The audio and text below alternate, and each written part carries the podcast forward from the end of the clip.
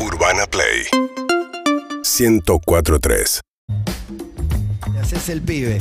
Te haces el pibe. Está Santi Bilinkis con nosotros.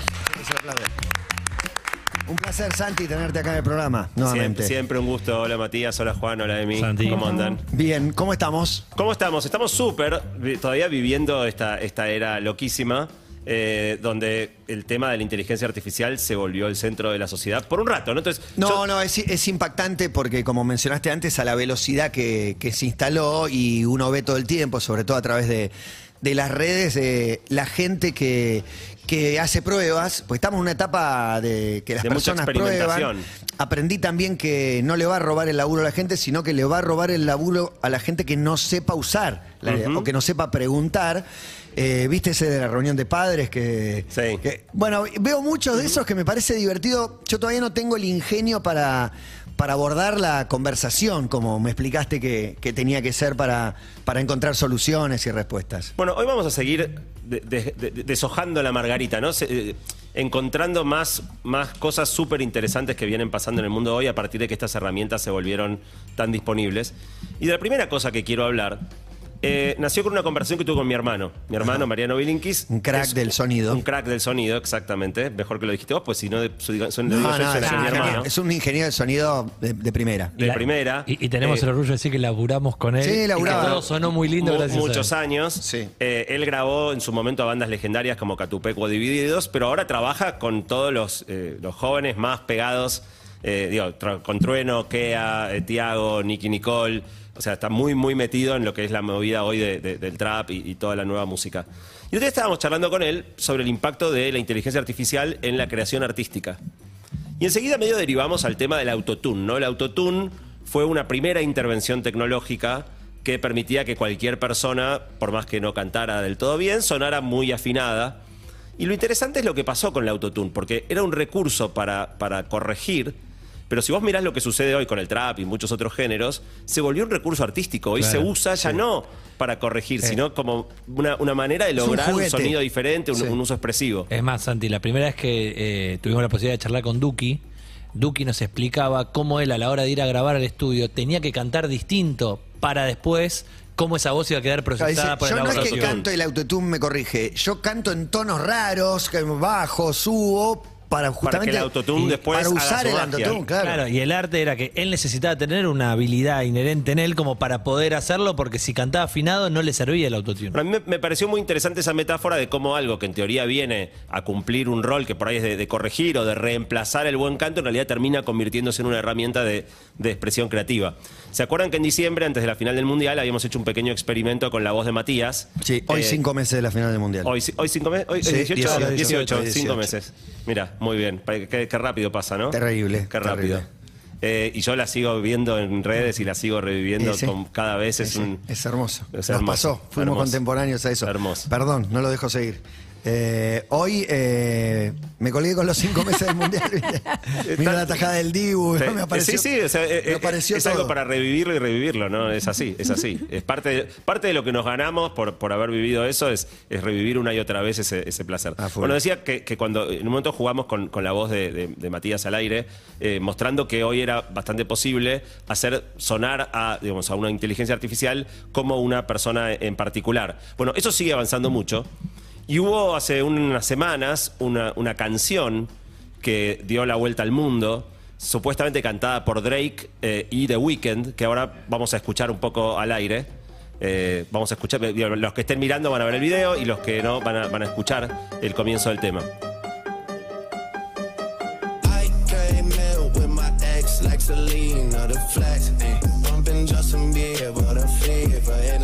Ahí podemos avanzar al, al segundo 50 que ahí se escucha slap. Ay.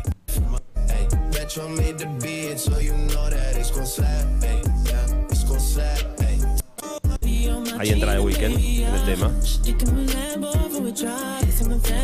Bueno, lo interesante de esto Sí, son Drake y The Weeknd. son Drake y The Weeknd, pero no son Drake y The Weeknd. Impresionante. Y de O sea- hecho, de hecho, para el que lo está viendo, puede haber leído un poco la letra, pero la letra está hablando de Justin Bieber, Selena, que fue pareja de The Weeknd, digo, algo que no creo que los, No creo que los. No, no, pero la voz es, la voz es pa- vas en el auto y lo escuchás y te compras. Bueno, eh, digo, millones de personas creyeron que era una canción real de ellos eh, y no. eh, se armó un flor de despelote porque, digamos, hoy vos podés producir canciones cantadas por cualquiera, eh, sin la intervención de ese artista. Hay una segunda cosa muy interesante que pasó y quiero que ahora escuchemos. Eh, así que escuchemos el, el segundo audio, veamos el segundo video. Charan. Ahí lo van. Brian May y Freddie Mercury haciendo Yesterday. Sí, señor. To stay. Oh, I believe in yesterday. Esto también es absolutamente falso. Sí, Freddie sí. Mercury nunca cantó ni grabó. La, la voz es, es perfecta. O sea, para mí la evolución es, es perfecta. Sí. Por ahí estoy advertido y ya pienso que no la cantaría tan así, pero es Freddie Mercury. cositas. Sí, le busco cositas. Eh, pero si vos me decís que es una perlita encontrada, te la Bueno, creo. hay, un- hay una enorme proliferación en, en internet, está lleno. Pero aparte hay una cuestión de derechos que va a impedir que esto suceda, pero hoy la viralización llega antes que los derechos. Obvio. ¿Qué haces? No hay manera. Pero- el pero circuito para la- la- la- paralelo. Y si te lo dejo medio escondido, como, ah, apareció una gema. Como- La pregunta es, ¿de quién son los derechos? O sea, del que él compuso Uh. la canción, del que supuestamente la canta pero no la canta, del que el, el que entrenó la De un pibe de inteligencia artificial años para que lo hizo con la su voz. computadora. O sea, eh, o- ojalá trabajo para el supiéramos, cole. su- a- ojalá supiéramos de quién son los derechos. Pero el pibe Eh, de 8 años hizo. Hi- hi- Hizo, una, hizo operaciones, digo, como que no. no- Pero manipuló entra- Claro, pero la no- computadora y consiguió esto. pero no tuvo un recurso creativo o artístico. parece Para mí no, no es bien, como pero lo de la Mariano pero- manipuló la computadora y, la- y logró un producto y el pibete también. Hay algo ¿Qué de fondo yo? ahí súper interesante que me interesa hablar mucho con vos. No sé si nos vamos a ir de rango, me frenás, sino, pero Dale. que es el derecho de autor en absolutamente todo desde que existe Internet. Eh, en el periodismo se discute muchísimo. Eh, estudiantes de periodismo ahora te dicen, vos le mostrás, le pedís que hagan una nota, le mostrás y decís, escúchame, este párrafo es de esta nota, este párrafo es de aquella. Le digo, ninguna es tu nota. ¿Cómo que no? Es mi nota porque yo elegí este párrafo de tal periodista, este del otro, este. Y se da una discusión que hay un punto muerto que es. Bueno, es el sample. ¿De quién es? Sí, el mashup, el mashup, Sí, sí. Mezclar, mezclar cosas y, y- y, digo, en la mezcla está tu, tu propiedad. O sea, Eso es lo que dicen. En el fondo encierra un, un dilema muy importante que es qué quiere decir hoy ser el autor de algo. Eh, y no está para nada claro qué va a pasar. Entonces lo que charlábamos con Mariano eh, fue que eh, así como hoy vos podés usar el prompt, como hablamos otras veces, esta frase que vos le pedís a ChatGPT o a una inteligencia artificial de imágenes que te haga una imagen de tal cosa, en algún momento probablemente vas a poder decir quiero una canción cantada por, por Duki eh, que de fondo tenga tal base y vas, y vas a armar vos tu canción. Iba a ser una canción nueva. Una canción nueva, única. Cada vez, que, cada, cada vez que quieras una nueva canción, te armás una nueva canción, simplemente describiendo qué es lo que, lo que querés escuchar. Eh, y ahí vas a poder tener la canción cantada por Duki, por Freddie Mercury, por quien se te ocurra, eh, sin necesidad de que esa persona cante. Entonces, la pregunta es, ¿le vas a pagar royalty por uso de voz? Eh, para evitar pagar royalty, le vas a hacer, hacerme una voz muy, muy parecida, pero que no sea así, no le pago No, para al mí, artista. El, el artista tiene la potestad para mí de bajarla. Es decirle, yo no quiero que me paguen ningún royalty, te dice The Weeknd. Yo te- tengo la plata que tenga, no me importa, sacala.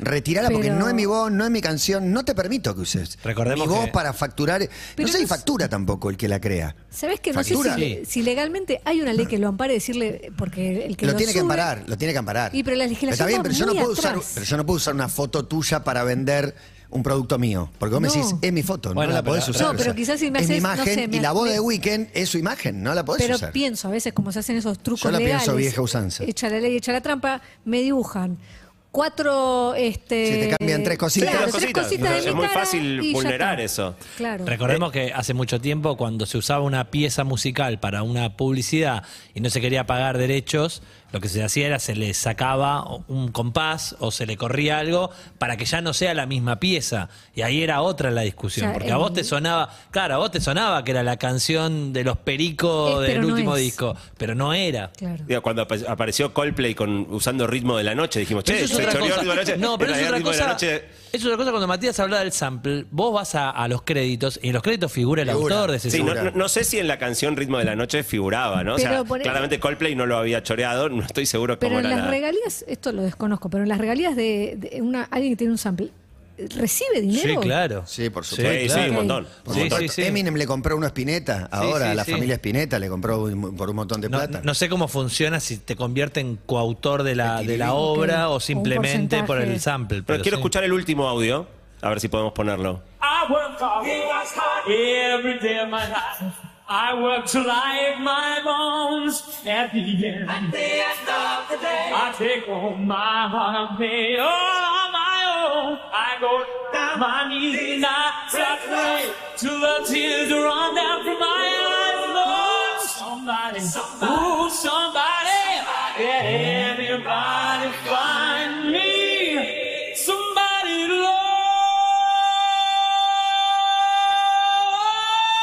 Bueno, Eso no ¿verdadero o falso? Y George Michael cuando hizo el casting para Queen. ¿Verdadero o falso? Para mí es Verdadero. verdadero. Verdadero. Es, es verdadero, es verdadero. Eh, y, y le- elegí ponerlo porque es muy conmovedor el esfuerzo que se. O sea, cuando vos le ves las venas del cuello hincharse así, o sea, no sé cuánto se apreciaba mirando la, la filmación así más de lejos. Sí. Pero es tremendamente conmovedor el esfuerzo que. verlo cantar y el esfuerzo que representa para él.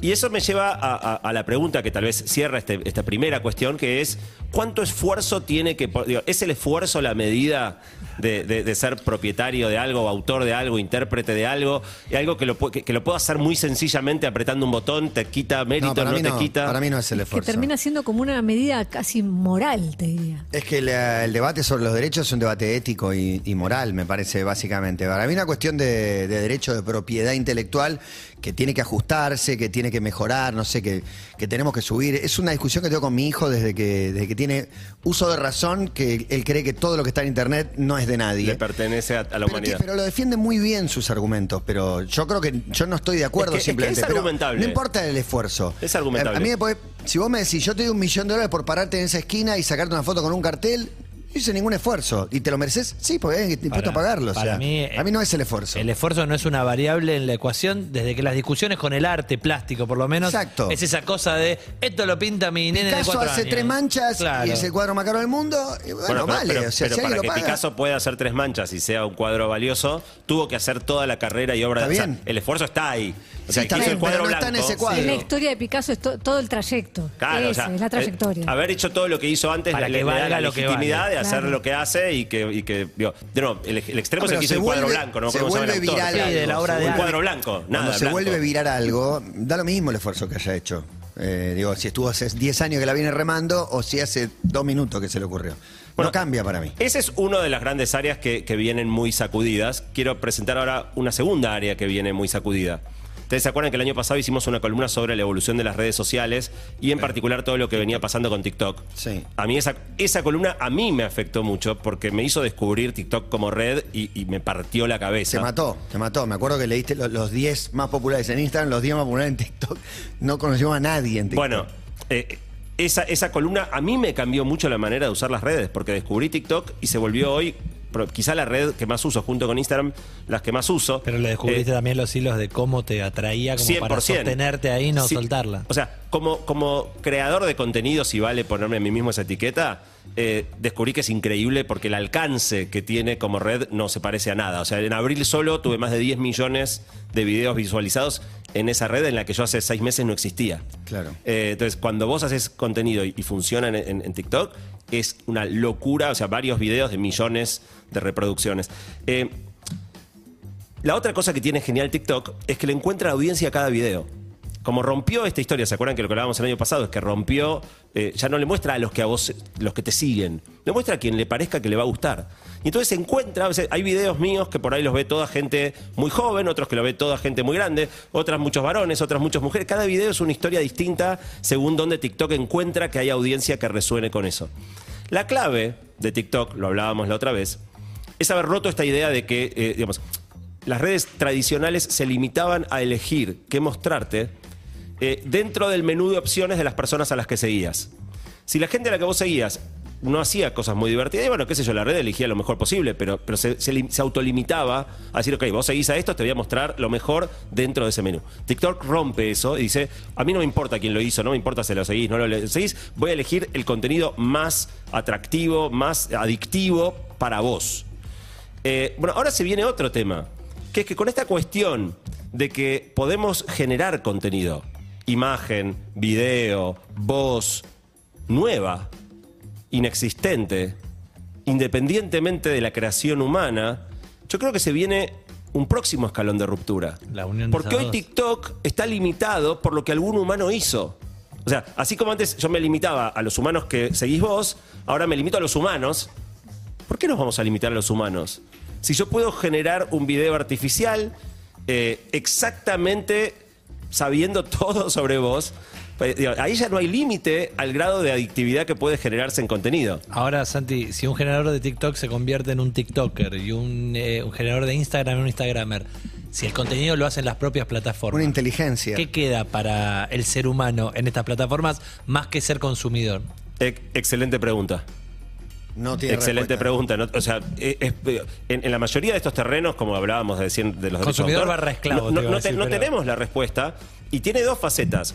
Una es que en definitiva, eh, como vos señalaste, eh, nos quita también esta idea de ser los creadores del contenido. El contenido se va a poder hacer algorítmicamente Que también mucho una- mejor de lo que lo podríamos hacer nosotros. Hace unos años ser generador de contenido. Totalmente.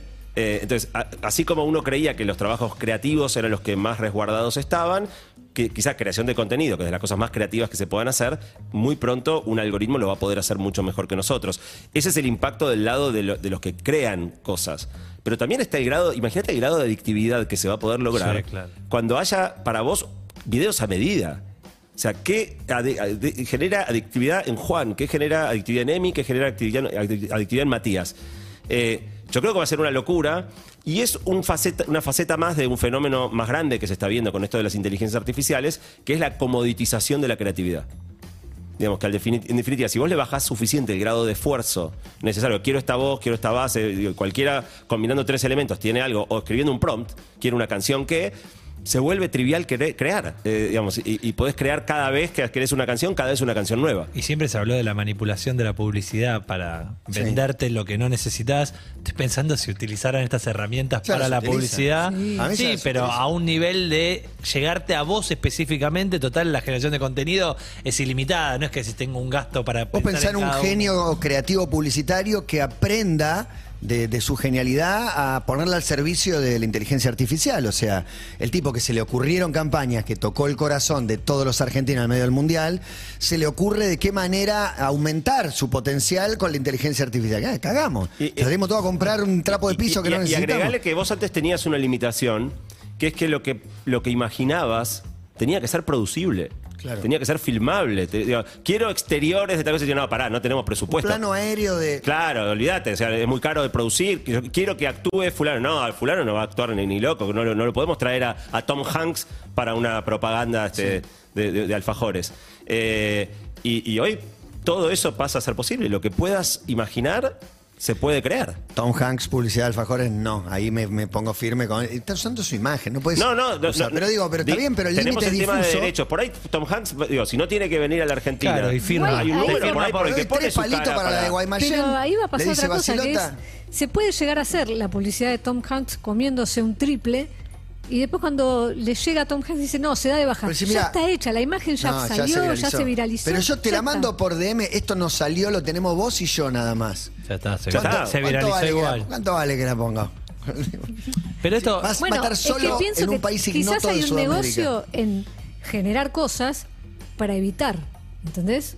Si yo quiero sacarle guita a Tom Hanks, ha- armo una No, publicidad, bueno, lo que esa- sea. Eso es Pero lo que digo, extorsión. es que Está eso bien, va a pasar. ahí por ahí La a justicia tiene que avanzar, claro. Eso va a pasar, yo- eso está meter presa. pasando. Hace poco conté la premisa de una película llamada The Congress de una actriz venida a menos, ya pasado los 50 años, que en un momento firma un contrato por el cual le van a sacar millones de fotografías, le van a hacer grabaciones de audio y automáticamente ella entregó su cuerpo, su voz, para que hagan películas, era una actriz muy conocida, películas de las que quieran, ¿entendés? Entonces empiezan una saga de una especie de Rambo número 34, y ella no tenía que hacer absolutamente nada, porque había firmado el contrato para ceder sus derechos de alguna manera. Digo, Tom Hanks podría decir, che, si no viajo a la Argentina, no tengo que grabar la publicidad y me pagan estos tres palos, ya está.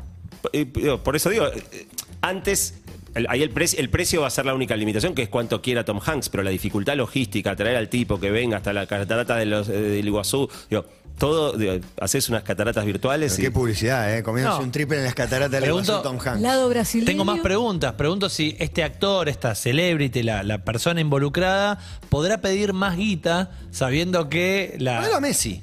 Claro, pero. Messi, bueno, China, no, un perdón. producto en China Yo- que Messi comiéndolo. Eh, cuando estábamos en Qatar, veíamos publicidades de Messi eh, difundiendo Era Arabia Saudita. era un bot. Era, era un. eh, o sea, no Había era él. Un plano de Messi, después vi un plano, plano medio donde ya era un, se notaba que, Medio videojuego. que era Claro. medio videojuego, y después un plano de espalda donde ya no hay, no hay- no hay ningún Messi ahí. Sí, o sea, realmente esta es otra área donde se viene, se viene un terremoto gigante que, que genera muchas más preguntas que, que respuestas. Y una tercera área de la que quería hablar, eh, no sé cuánto usaron ustedes eh, ChatGPT. No lo desde usé que- todavía. Ok. Lo tengo en una, Poquito. en una pestaña, pero todavía no, no Ah, sé no, qué no. preguntarle. Yo lo estoy usando para el, el libro que estoy escribiendo, estoy haciendo pruebas con... con- y me as- por momentos me asusta. Le pido mejorar algunos párrafos y demás. Te y- asusta porque lo mejora. Sí, entendí, titular. gracias a Santi, que eh, tiene que ver mucho el Conversación, input que yo le, que claro. le doy. No es solo decirle, mejoralo. Es, he probado como decirle cosas como, yo no lo quería, barroco, pero digo, quiero que lo hagas eh, un estilo muy barroco, cargado de adjetivos y más. Y me devolvió un párrafo que tenía cinco renglones, 25, que era imposible de leer, Claro. pero cumplió con la premisa. Claro. Bueno, y, y muchas digo, eh, eh, el trabajo contrario es mejor todavía, ¿no? O sea, cuando vos escri- uno escribe, tiende a escribir por ahí demasiado complejo y le decís simplificame el texto, ahí sí que hace laburos que son, son excelentes. Pero no sé si te pasó algo que a muchas personas nos vienen pasando, que es que se genera como cierta conversación con un clima de intimidad. Rarísimo. Sí, Rarísimo. me pasó estar en esa conversación y de repente que me hable alguien, digamos, de mi entorno real y decirle, "Espera, dame un segundo. Y como que, estaba, que yo estaba en una. Estoy charlando. Sí, estaba Claro, en para, una. ba- ba- banca un Sí, segundo que ya, sí, que ya, sí. ya vuelvo. Eh, eh, el problema es cuando le digas a la computadora, banca un segundo que hay un humano que también me requiere. Bueno, eh, es que, el- el- eh, ojo, el para un segundo es a la persona que te llamó porque estás hablando con ChatGPT. O sea, eh, te digo cosas que me pasan a mí. Me dan ganas de agradecerle cuando hace un buen ¿En trabajo. serio? Eh, de, de- de- de agrade- o sea, y, y cuando el- en la columna de- del mes pasado yo di el ejemplo de que una de las cosas que uno podía hacer era decirle, esperaba más de vos, hacer una versión mejor. Y a propósito lo dije con un tono que, eh, fuerte. Y a mucha gente, cuando digo eso por ahí en charlas, o así, la gente dice, pará, no, no le hables así. Eh, te, te genera como No, una la cosa... gente ama su auto, su eh, cafetera, la gente se enamora también, tiene, hay una identidad también en tu casa con tus objetos que usas todos los días. De verdad hay gente Pero que ama su cafetera, Sí, su o sus auto. plantas, y le habla obviamente a su heladera. Pero acá- amo a mi compu, la amo, la amo. Yo, yo ¿Cuántas al, veces yo al eso? celu le pido que, que no me cae, que no se Yo- quede yo sin auto- a mi auto lo amo. Que me dure Bueno, un rato no hables más. mal de él porque no, te... no sería la primera vez. Imagínate que te devuelve tanto. Sí probé eso también, eh, inducida por vos, de decirle en algo que no, no devolvió lo que yo quería. Y primero había ensayado una que era, quizás yo no me expliqué bien, dije, no, voy a ser más, más dura. Y le dije, no, eh, lo que te pedí no es esto, te pido por favor que te esfuerces. Y me sentí incómoda, ¿eh? Y me devolvió una disculpa, ensayó otro intento, no fue bueno, pero era algo muy específico. Pero viste que se disculpa. o sea, eh, Sí, te- pero me incomodó. Básicamente, el, el concepto que quiero plantear es que muchas personas están encontrando en estas inteligencias artificiales interlocutores para conversaciones muy profundas y muy introspectivas. Hay un tema con la soledad. A, a full. A full. Vean, Entonces, cuando se empieza a crear ese clima de intimidad, yo hice la prueba hoy a la mañana, me puse, inventé un, suple- un supuesto conflicto matrimonial y le dije, mira, me estoy llevando muy mal con mi esposa, no nos estamos pudiendo entender, no nos escuchamos, eh, que- dame un consejo. Y, y- y la primera cosa que hace es un listado de, de- de punto número uno, punto número dos, punto número tres. Entonces digo, no, mira, no es así como aconseja un amigo. Un amigo no te hace una lista de uno, dos, tres. Digo, eh, aparte de que me digas qué hacer, quiero sentirme contenido. Eh, y me empezó a, a- a- a tener una conversación súper profunda que si realmente hubiera sido el problema humano que yo le estaba planteando, un problema real, resultó muy útil. y te abrazás al bueno, y ahí empecé, bueno, ¿qué me diría de todo esto un, tera- un- un terapeuta eh, con- eh, cognitivo-conductual? ¿Y qué me, qué me diría de esto un psicoanalista? ¿Y qué cosas me recomendás que haga para recuperar mi relación con mi esposa? Después me empezó a preguntar, ¿pero te estás cuidando vos en este momento difícil? Entonces dije, no, la verdad que estoy muy descuidado. Este, yo, me dijo, bueno, te- es muy prioritario que te cuides. Eh, y la verdad que salió una charla que, que- que- digo, esto recién empieza, pero yo creo que, que de Charla que verdad... no tuviste ni con Pero tu mejor amigo. ponele- Y Santi deja la computadora abierta, llega la mujer, ve todo eso y dice, bueno. Bueno, cuando yo jugaba a la mañana decía, si mi esposa encuentra esto, le digo, no, mi amor, era- estaba haciendo algo para la columna. Pero tiene su cosa re positiva en lo que es eh, salud mental, en un- digamos, en un primer eh, acercamiento. No recuerdo dónde leí, pero que había una nota que explicaba de en, eh, trabajos eh, de estadísticas y de encuestas que eh, la gente en un primer contacto con un 0, 0800 atención en caso de eh, intentos de suicidio, funcionaba mucho más el primer acercamiento con un chatbot que con un humano. con una persona. Sí. Bueno, en en un momento, por ejemplo, yo le dije, no, estoy muy, estoy muy bajoneado, que yo me empezó como a hacer tipo de centro de asistencia al suicida. Fue, muy interesante. La verdad que eh, realmente creo que vamos a ir viendo más y más usos eh, muy sorprendentes. Tanto en el plano de la creatividad, como hablamos primero, eh, eh, y en, en el plano del trabajo, que lo hemos hablado antes, eh, en la educación. Y lo, cierro contando algo, lo conté el mes pasado, pero lo quiero volver a contar. Eh, que es que estoy haciendo una charla abierta y gratuita para docentes, madres y padres. Es el próximo martes, ahora sí ya está muy cerca. Martes 23. Martes 23, la inscripción va a cerrar mañana, de nuevo es gratis, los que se quieran anotar, puse una historia en mi Instagram y va Agus a poner una desde la cuenta de Todo Pasa, de nuevo gratis, ya hay más de 11.000 personas anotadas. Lo cual muestra la, la- la- la trascendencia que tiene en la cabeza de muchas personas el- este tema en este momento. Pero obviamente va a ser una charla muy numerosa, pero, pero espero poder llegar a muchos lugares del país. Hay varios ministerios de educación provinciales que están auspiciando la charla y dando crédito a los docentes por asistir. Muchas escuelas, muchas universidades. Quizás es una pregunta fuera del aire, pero ¿dónde la das? ¿Te vas a parar en una especie de escenario o vas a estar en una silla mirando tu computadora? No, no, o sea, para una charla online Fondo virtual. sigue siendo más fácil, sí, el, el- el fondo, fondo virtual, virtual. y el plano corto, eh, pero sí con, con una presentación visual que acompañe, Obvio, obvio. o sea, un poco la- la- lo que fue la dinámica de, de cuarentena. eh, pero es- es- es- digo, para mí es re interesante ver eh, el alcance que hoy se puede tener con estas herramientas y el interés que sigue habiendo por el tema de inteligencia artificial. Y el poder de la divulgación. Gracias, Santi, por estar acá. Un placer, siempre un gusto. Santi Bilinkis, ponía de weekend, pero al verdadero. Y si puede ser con la verdadera Ariana Grande, en mi canción favorita de este momento que se llama Guarda tus lágrimas. Seguinos en Instagram y Twitter. Arroba Urbana Play FM.